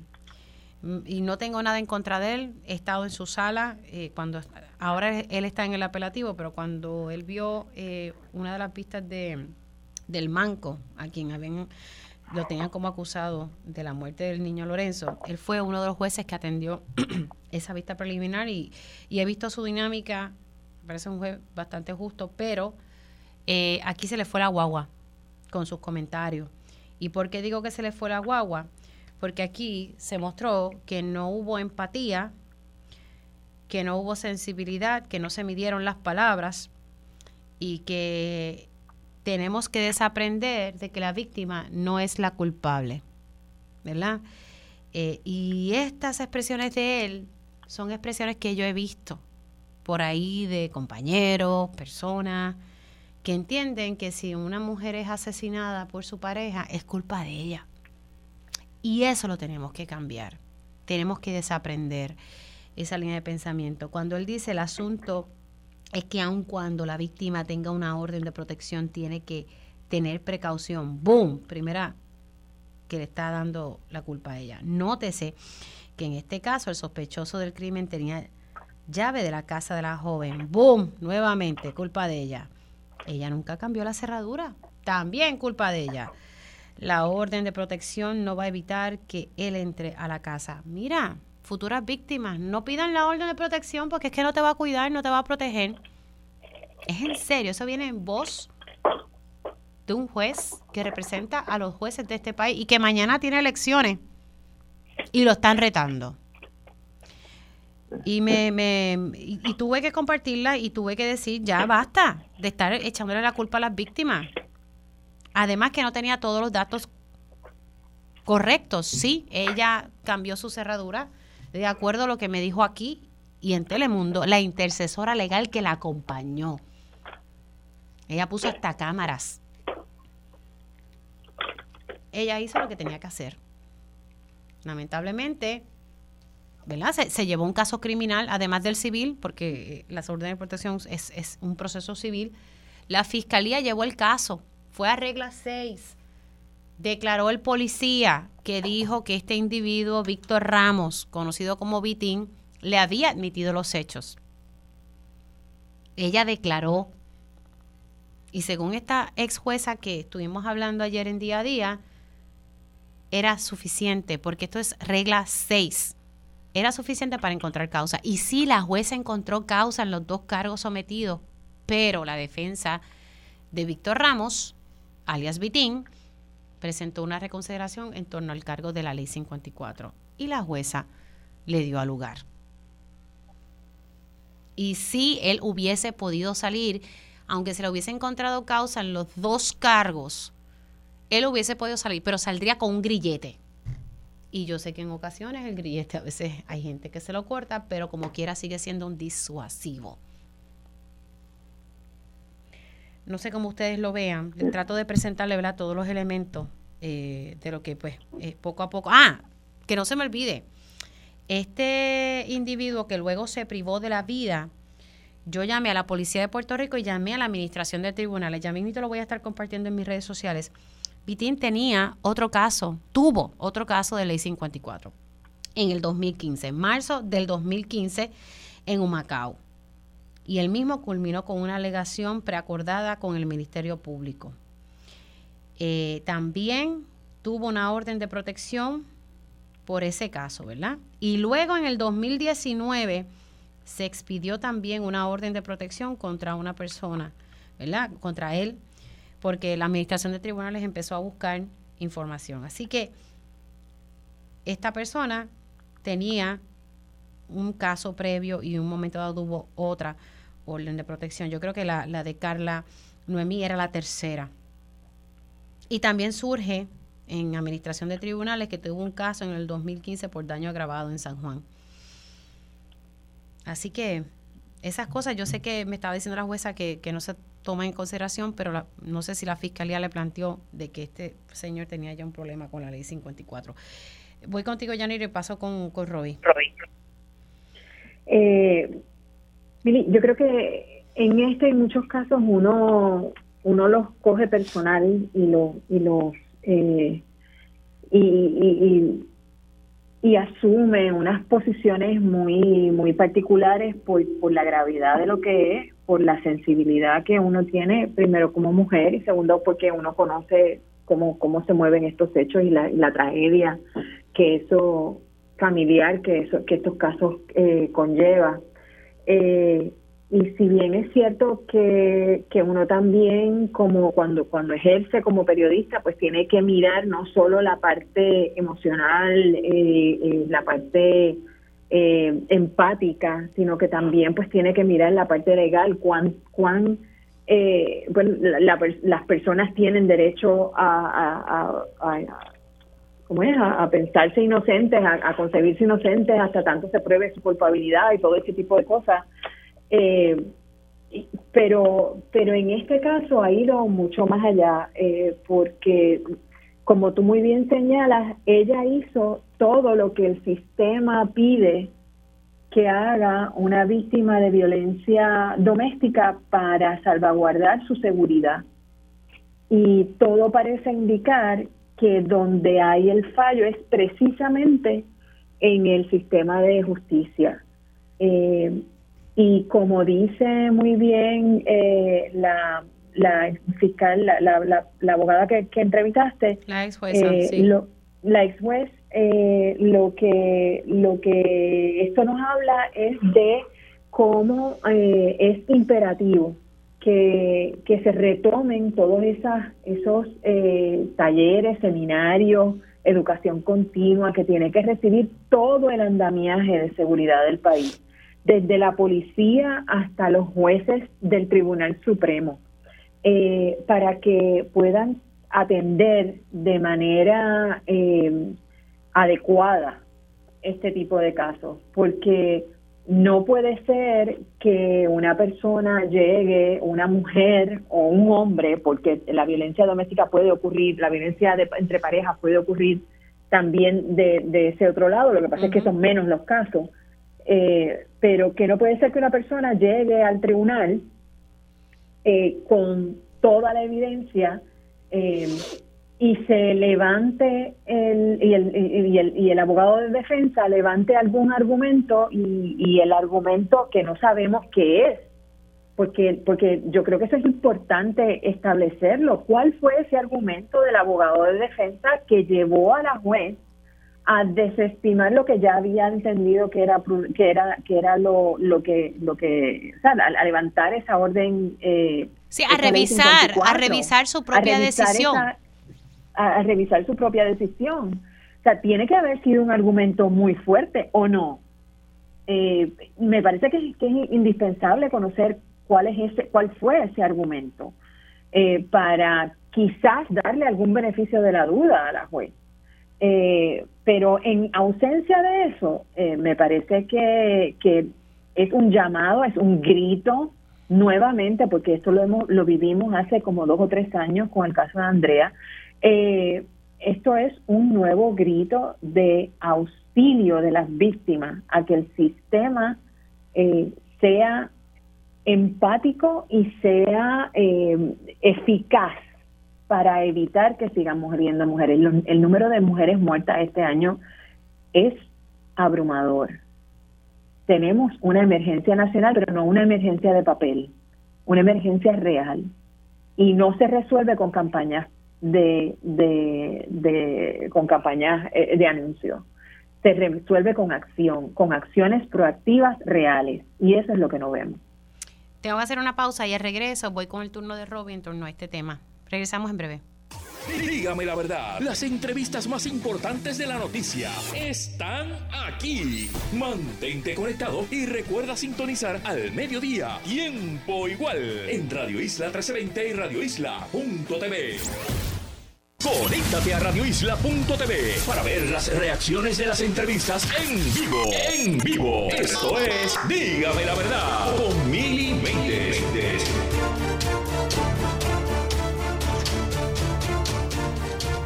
Y ya estamos de regreso aquí en Dígame la Verdad por Radio Isla 1320. Estoy con mi panel de periodistas integrado por Roby Cortés y Yanira Hernández. Estábamos hablando sobre el caso de Carla Noemí Rodríguez, quien fue asesinada por Víctor Ramos Vitín. Él se privó de la vida esta semana cuando lo estaba buscando la policía y estábamos discutiendo eh, todos los hechos que han surgido en este caso y el más reciente eh, que ayer estuve hablando con la Administración de Tribunales y con la Policía de Puerto Rico Víctor Ramos tuvo un caso previo por ley 54. en marzo del 2015 y que llegó ¿verdad? a un acuerdo. Eh, y, y, lo estoy compartiendo en mis redes sociales, en Mili Méndez PR, tanto en Instagram eh, como también en, en, Twitter y en Facebook, Mili Méndez PR, eh, para que lo puedan ver en, en, detalle lo que me informó la Administración de Tribunales.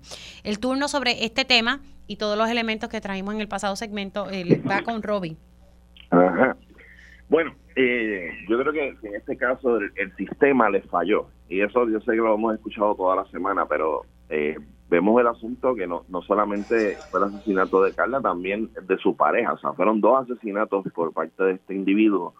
Eh, y lo que estamos viendo es el, el caso repetitivo de, pues de, situaciones en, en, el, en el tribunal en el cual tenemos una víctima que está pidiendo ayuda urgente y el tribunal, pues, por razones del cómo está creado el sistema, que te pone eh, eh, formas de poder salir del asunto, de otras, de, o sea, no simplemente, no simplemente acusarlo, decir, eh, vamos, vamos a, tomar asunto, asunto, con esta persona que está cometiendo estos, estos hechos contra ti, sino que le estamos buscando, la, le, tiene la vuelta para poder sacarlo de, de en este caso eh, el abogado de, de, de, Víctor pues pudo log logró que saliera en libertad y, que, y por eso es que ocurrió este, este estos hechos eh, yo creo que no hemos el, el, sistema de justicia no ha aprendido nada. O sea llevamos casi tres años desde de, de, el evento de Andrea eh, el asesinato de Andrea en Calley y el mismo sistema del mismo del mismo tribunal eh, aún no ha aprendido la lección de, de, de, estos de estos asesinatos que, que, han seguido ocurriendo porque no son solo estos dos han seguido ocurriendo en otros en otros aspectos también eh, o sea lo que son eh, feminicidios eh, ha, han ido en aumento. Este año cuántos llevamos este año creo que ayer 20 ayer, la 20, policía dice 17 pero el observatorio de equidad de género a quien pues le doy mayor credibilidad dice 20 entonces tenemos 20, 20 feminicidios este año, eh, en un asunto que hace desde hace tres años se está diciendo vamos a vamos a reformar lo que hubo una gran eh, reacción del pueblo para eso y a pesar de las de los múltiples comunicados y de y de y de eh, supuestas comisiones para arreglar el asunto todo sigue igualito. Eh, hay que aceptar en este caso, tengo que reconocer que por lo menos el, el, la, en el caso de la policía eh, he visto por lo menos una mayor empatía en el asunto, pero en el, en, pero todo se cae en, en, el, en, el, en el aspecto judicial y hay que ver entonces por qué la rama judicial no se le puede eh, es, hay que no se le puede obligar a, que se hagan estos cambios, a que a que ocurra un cambio en, en cierto modo en la forma de pensar. Tú lo mencionaste ahorita, o sea, esto esto es un asunto de, esto es como parte de, de, de del cambio de, forma de pensar de, una cultura machista a una equitativa en este caso y, y tener una, una mayor empatía con las víctimas y no lo estamos viendo, estamos viendo en este caso decisiones que muchas veces pues están terminando en este tipo de tragedia y se siguen repitiendo, es que es, lo que me molesta, yo no sé si es que hay que crear todo porque cuando se hizo la ley 54 fue para el 89 que se aprobó, eh, era era algo groundbreaking, eh, revolucionario en este, en este aspecto en, en, la protección a, a, la mujer. Sin embargo, pues como que de ahí en adelante, pues los pasos no se, ha quedado ahí. No sé si a lo mejor ahí debe haber algún tipo de, de, fallas dentro del sistema para poder entonces eh, evitar que sigan ocurriendo porque se nos están yendo por por la, por, como decir, por las grietas, se está yendo la gotera y están ocurriendo estos asesinatos y no podemos seguir permitiendo esto. Tenemos que buscar la manera de que el sistema judicial tenga la suficiente humildad de aceptar de que, mira, cometemos, o sea, no somos perfectos, somos seres humanos y, tenemos, y, y, el, y la, el, en el elemento del juicio tenemos el derecho de, o sea, tenemos el derecho de poder reformarnos, de poder arreglar las cosas y no lo estamos viendo. Estamos viendo ahora mismo o sea, ahora mismo la, la, la judicatura no ha, no ha reaccionado al respecto o, o, he, o, ha habido algún tipo de reacción. Perdóname.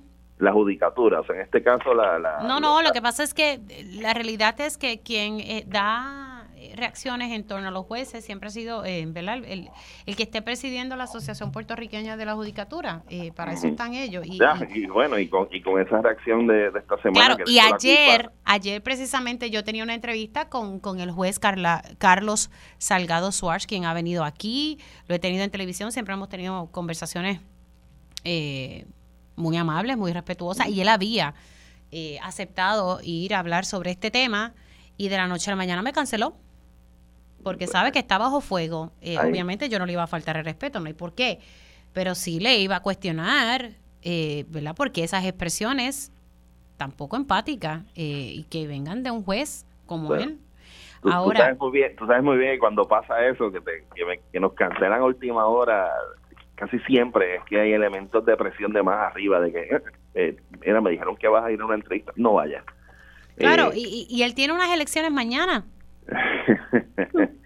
Vamos a ver cómo, entonces saldrá si, si, si de verdad pues la, los pares de él pues piensan igual que él. Eso eso va a estar eso va a ser un, elemento bien interesante porque si resulta reelecto pues vamos a estar viendo entonces el, porque no es la primera vez que él, que él hace este, expresiones que son en cierto modo controversiales eh, ante casos delicados eso habría que ver si, si finalmente tal vez eso incida en lo de lo de la elección de mañana. Esto va a estar interesante verlo.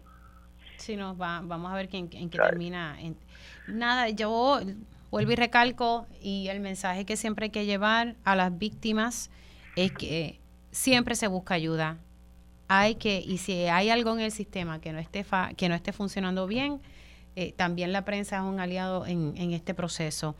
Pero hay que buscar ayuda eh, el sistema no es perfecto, pero siempre hay que, hacer todo lo que se nos recomienda. Eh, siempre hay que buscar ayuda. No, no quiero ¿verdad? Que, estas expresiones y lo que esté surgiendo de saliente a la víctima de violencia doméstica de salir un ciclo que no es fácil. Escucho muchas personas, ah, ella está ahí porque quiere. No, no, no, es que eso no es fácil, eso no es así de, sencillo de que te levantaste y te fuiste. No es así de fácil. Pero así mismo hay que obligar al sistema a que, a que, a que se atenga a, a, los tiempos y a las situaciones, porque yo estoy claro de que tal vez cuando se crearon esto, estas leyes, eh, pues tal vez no hay un, había un conocimiento hasta cierto punto de las situaciones de violencia eh, de género, pero ya con la experiencia que hemos tenido a través de todos estos años, de todos estos asesinatos y estos eventos de violencia, debemos estar claros de que, de que hay, hay unas situaciones que no se están bregando bien y que hay que arreglarlas para que entonces el sistema sea uno pues eh, que le dé confianza a las víctimas de que, de que en el momento en que hagan la denuncia no represente su eh, una señal de muerte para, para esa persona y que lo, eso no, no debe estar ocurriendo. Que, que, la víctima desde el momento en que haga la denuncia piense, esto me va a costar, me va a costar muy caro. Y eso no puede ser. El gobierno tiene, el, en este caso el sistema de justicia tiene que dar esa, esa protección y de verdad una protección real, no una protección de papel. Bueno, y después escuchando a un juez que dice que, que una orden de protección no, no impide que una persona entre a una casa, es como que, ¿sabes qué? No. Bueno, y, y Billy, tampoco, tampoco tapemos el cielo con la mano. Él, él, tiene toda la razón.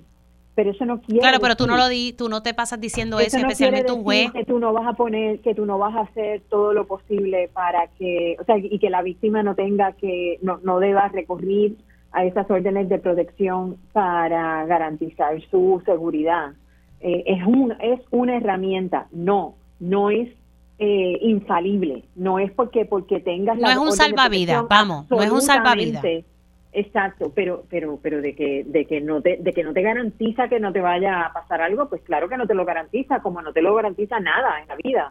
Eh, porque tú, a menos que contrates un detective o un policía para que esté contigo 24 horas y con todo y eso, sabrá Dios eh, pero ciertamente eh, las víctimas tienen que utilizar las herramientas que les da el mismo Estado. Y, y, y, decir que una orden de, protección no le garantiza es también admitir que el sistema necesita revisarse, porque ¿para qué emites una orden que no te puede garantizar una cierta protección? O sea, la razón por la que no garantiza es porque no hay policías suficientes para estar dando rondas preventivas en las áreas donde hay órdenes de protección vigentes. Eh, no hay supervisión adecuada. Entonces, no es problema de la víctima, es problema del sistema, es problema del sistema de justicia. Vamos a hacer una pausa y al regreso hablamos sobre el juicio que está en su quinto día de la ex representante María Milagro Charbonnier, que ha pasado de todo y ahora están en el contrainterrogatorio de la pareja de Félix Delgado, el ex alcalde de Cataño, Rosana Cifre. Eh, Rebollo le está ¿qué no está sacando Rebollo? Hasta salió la palabra de crook. Si, si, ella, si ella sospechaba que su esposo era un crook, un pillo, vamos a ponerlo así, eso está trascendiendo ahora en, ahí en el Tribunal Federal. Regresamos en breve. Dígame la verdad, las entrevistas más importantes de la noticia están aquí. Mantente conectado y recuerda sintonizar al mediodía, tiempo igual, en Radio Isla 1320 y Radio Isla.tv. Conéctate a radioisla.tv para ver las reacciones de las entrevistas en vivo. En vivo. Esto es Dígame la verdad con Mili y ya estamos de regreso aquí en Dígame la Verdad por Radio Isla 1320. Sigo con mi panel de periodistas integrado por Yanira Hernández y Roby Cortés. Vamos a hablar, son cinco, ya van cinco días de este juicio eh, contra la ex representante María Milagro Charbonnier y su esposo. El primer día fue uno de selección de jurado eh, que se logró en un día y entonces martes, miércoles, jueves y hoy viernes estamos viendo distintos testigos. El ex secretario de Hacienda ya ya fue llamado a, declarar. Ahora la pareja del exalcalde de Cataño, Félix Delgado, el Cano, Rosana Cifre, está siendo interrogada por la defensa de la ex representante María Milagros Charbonnier. Eh, también estuvo declarando una empleada que fue quien grabó a la ex grabó conversaciones de la ex representante, eso salió el martes y esta empleada pues declaró para autenticar estas grabaciones surge también del argumento de la fiscalía, de esos eh, argumentos iniciales, de que el esposo de la ex representante Charbonnier había enterrado alegadamente dinero eh, cercano a, a, la casa de esta empleada. Y pues ustedes saben, ¿verdad?, cómo reaccionamos todos cuando nos enteramos de eso. Ayer se fue estableciendo las veces que se le aumentaba y le bajaba el salario a Acevedo, quien ya se declaró culpable eh, y llegó a un acuerdo con, la fiscalía. Y entonces trajo también sobre la mesa el hecho de que no hay una guía para las escalas salariales eh, de los empleados legislativos. Incluso luego de que los federales hicieron el allanamiento en casa de Charbonnier, ahí le baja el salario a Acevedo Ceballos de manera ¿verdad? bastante drástica, de 8 mil a 4 mil.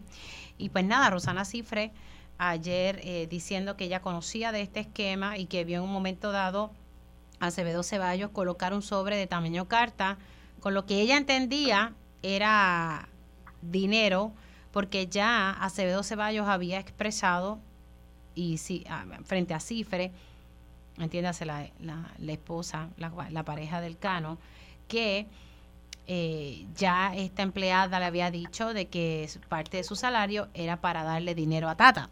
Eso fue lo que, ¿verdad? Lo que se expresó. Eh, comienza contigo, Yari, y cierro con Roby. Eh, este caso es un caso que, es dramático, porque eh, vemos a una legisladora con mucho poder en el Partido Nuevo Progresista, además del mucho poder que tenía con una con una pretensión de, de ser la persona que más ética, más pulcra, más eh, recta, eh, porque recordemos cuáles eran sus, cuáles son sus posiciones con relación a muchísimos issues eh, de, de, carácter legal, legislativo, social. Ella es la propulsora de, todas esas, del nuevo Código Civil, con todas esas limitaciones a los derechos de las personas LGBTQ eh, es la, la propulsora de, cambios en el, en, el, en el Código Penal. Eh, así que eh, viene con un bagaje bien, bien controvertible y entonces tenemos que es esta y nada más que ella quien estaba en un esquema tan burdo de corrupción. yo creo que debemos de pensar a nivel de, de, gobierno, a nivel de, de país, cuáles son esas medidas fiscalizadoras que nosotros utilizamos para, para atender o evitar situaciones como esta. Nosotros no podemos permitir que esto siga sucediendo. Eh, este caso, ¿cuánto tiempo ha tardado en, en, lograr eh, presentarse? Eh, así que yo creo que nos tiene que llevar a la reflexión de qué cosas tenemos que hacer como sociedad para evitar que esto siga siendo la orden del día. No podemos permitir que los políticos que vienen al poder vengan a lucrarse y a, utilizar las herramientas que le da el pueblo para salirse con la suya. No debe ser. No debemos permitirlo más. Y a eso se agrega que esta semana la Oficina de Ética Gubernamental divulgó eh, ¿verdad? unas estadísticas que trabajaron que la, los actos de corrupción en los últimos 10 años han aumentado. Han aumentado especialmente en el área, ¿verdad? en agencias, el Ejecutivo ¿verdad? Y, y, municipios. Ética no tiene injerencia en los legisladores, pero municipios y, el Ejecutivo. Eh, Roby.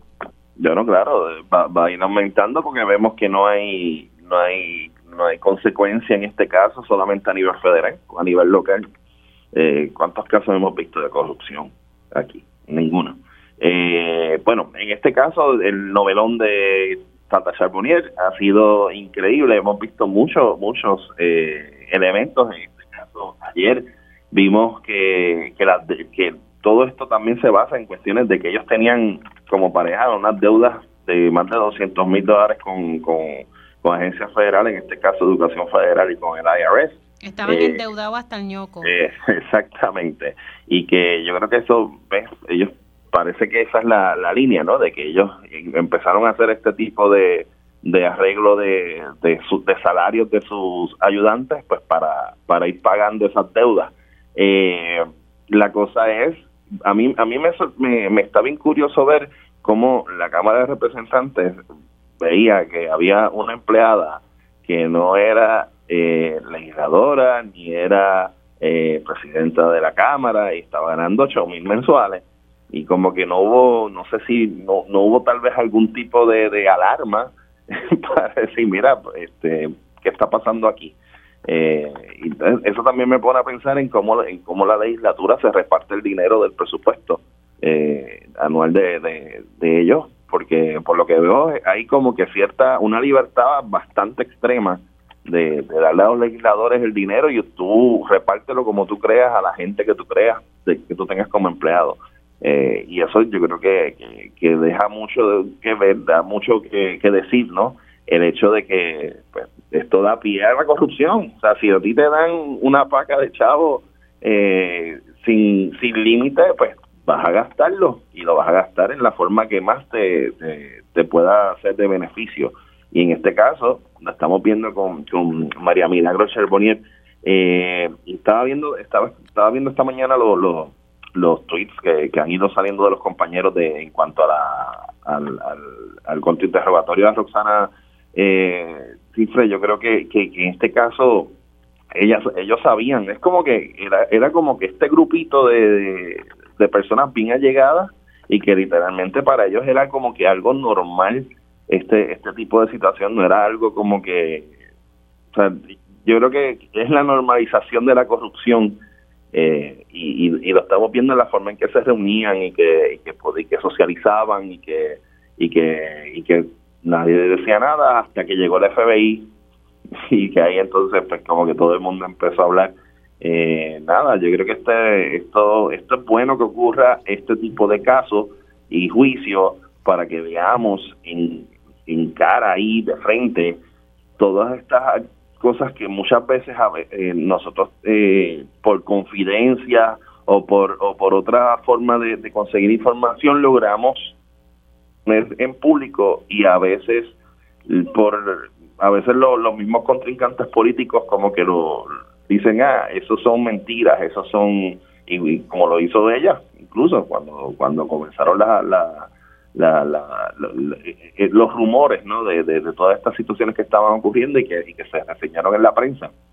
Así que, nada, yo creo que, que es bueno que el pueblo vea estas situaciones y, y es una lástima que sigan ocurriendo y que, como tú mencionas, son situaciones que han ido en aumento que no el, el gobierno, el hecho de las acusaciones federales tampoco ha detenido eh, este asunto. No sé si es porque llegan a acuerdos y tal vez los políticos terminan cumpliendo unas penas incisorias para lo que hacen. Eh, yo creo que, pues nada, hay que hay que tener mano dura. O sea, así como hay que tener mano dura contra los criminales en la calle, de los, los, los, los, que eh, los narcotraficantes y eso, eh, aquí en, lo que es la corrupción pública hay que tener una mano dura y no se está haciendo. Yo creo que por eso es que lo estamos viendo que, sigue en aumento. Bueno, compañeros, gracias, se me cuidan mucho y pues nada, hay boda en la fortaleza. Yes. Oh. Eso parece. Ay, bueno, que viva la Mars. Ay, Dios mío. se cuidan, un abrazo. Hacemos una pausa aquí en Dígame la Verdad.